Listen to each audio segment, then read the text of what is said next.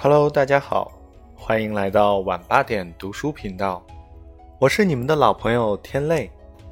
昨天我们已经阅读了毕淑敏老师的《非洲三万里》的最后一章，那么今天我们就来给本书收个尾，阅读它的后记部分。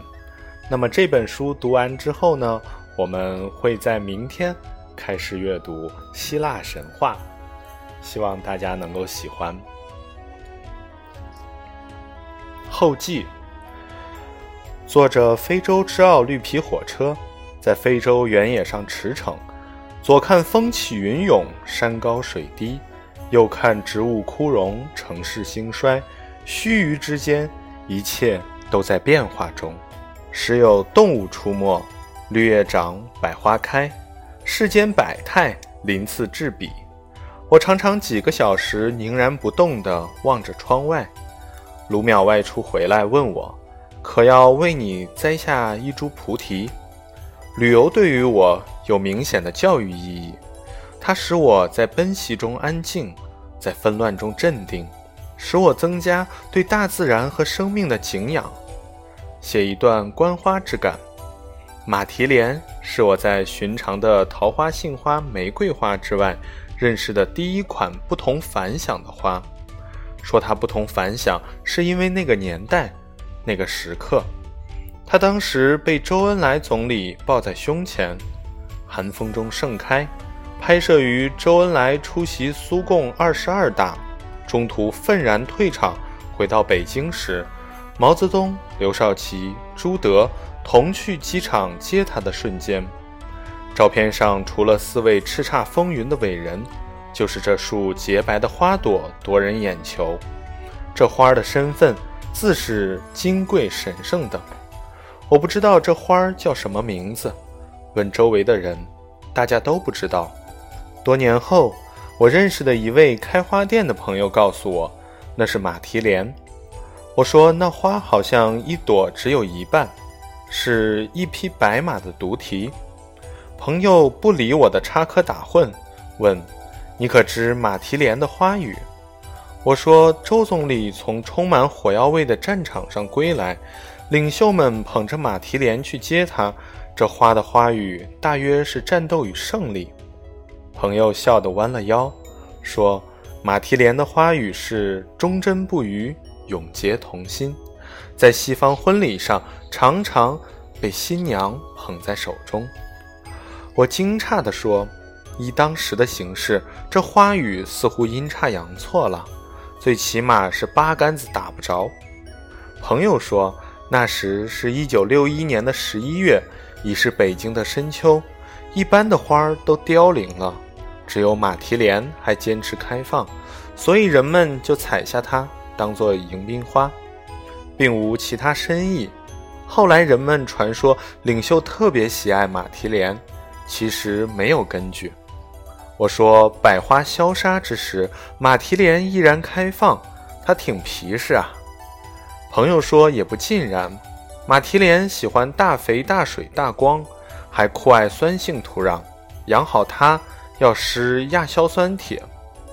以我的医学知识，知道贫血的病人要补充亚硝酸铁，却不晓得看起来洁白如雪的马蹄莲也好这一口。”很多年后，我坐着火车，某一天行进到某一国，午睡醒来，无意中往窗外一瞟，当即被震撼。无垠的旷野上怒放着一丛丛洁白的花朵，浩浩荡荡，如同天地间原有一只硕大无朋的银盘，砰然迸碎，无数碎屑落入凡尘，遍地生根。化作花朵，圣洁美丽，傲然挺立。这是什么花？我扑到窗前，凝神细看，铺天盖地的白花是数不清的马蹄莲。车轮牵枪，快速行进。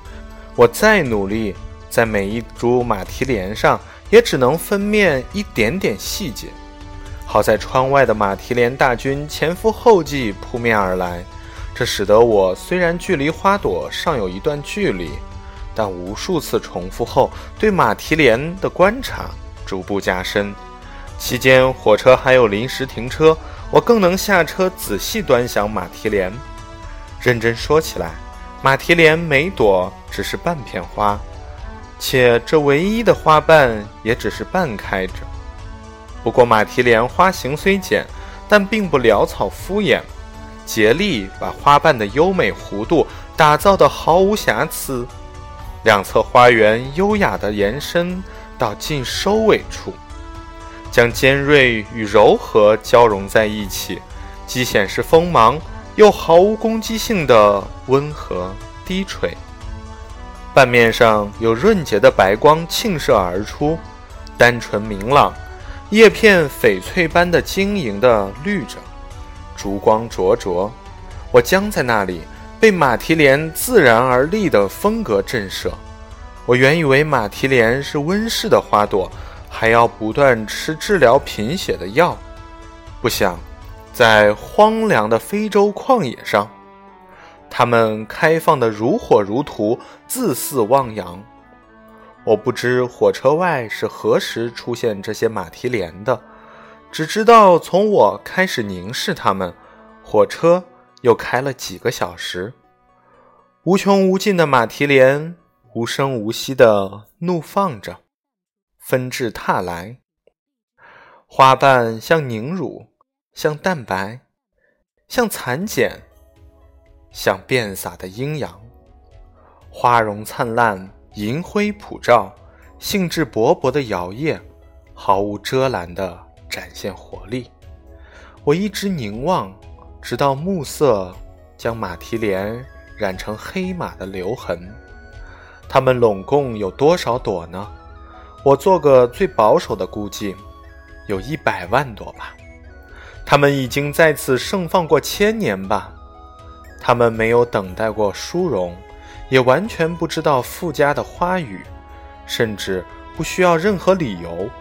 盛放就是他们生命轮回的必然。盛放就是马蹄莲的使命和责任。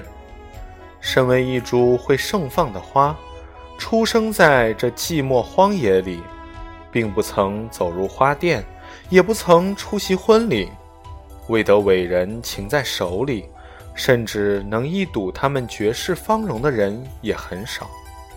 他们是不是妄为马蹄莲的一生呢？马蹄莲是有些禅意的花儿，它有一个别名，就叫观音莲。一亿朵马蹄莲吐放着清幽草木的气息，坚定地给出了自己的答案。每一朵花儿都有盛放的理由，因为生命的号角在暗夜时分就已经吹响。人一生心灵会蒙尘，这并不可怕。但需洗涤，你要找到灵魂的清泉，大海的涛花迸溅，风雨的吹拂鞭打，鸟的欢鸣和鲜花的怒放，都是藏在清泉中的老师。大自然有自成体系的优美，等待你身心与之共振。人的生平所占的时间宽窄是有定数的，而聪目明、手脚伶俐的时光。不过几十载而已，时间如同鲜血，每一滴都咸且弥足珍贵。旅游是既不安全也不舒服的，但它能带给我们流光溢彩、繁花似锦的世界。当我走过的路渐渐漫远，当我双目注视过的东西渐渐繁多，当我闻过的气味渐渐五花八门。我就不由自主地变得宽容起来，接纳世界的不同与丰富。我的生命日历已越来越单薄，总有一天会露出透明的封底。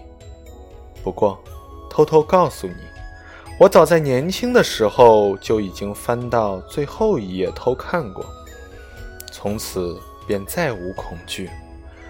旅行就是听故事。听不同的故事听没有听到过的故事听别人的故事。这本书里是我见到的和听到的非洲故事。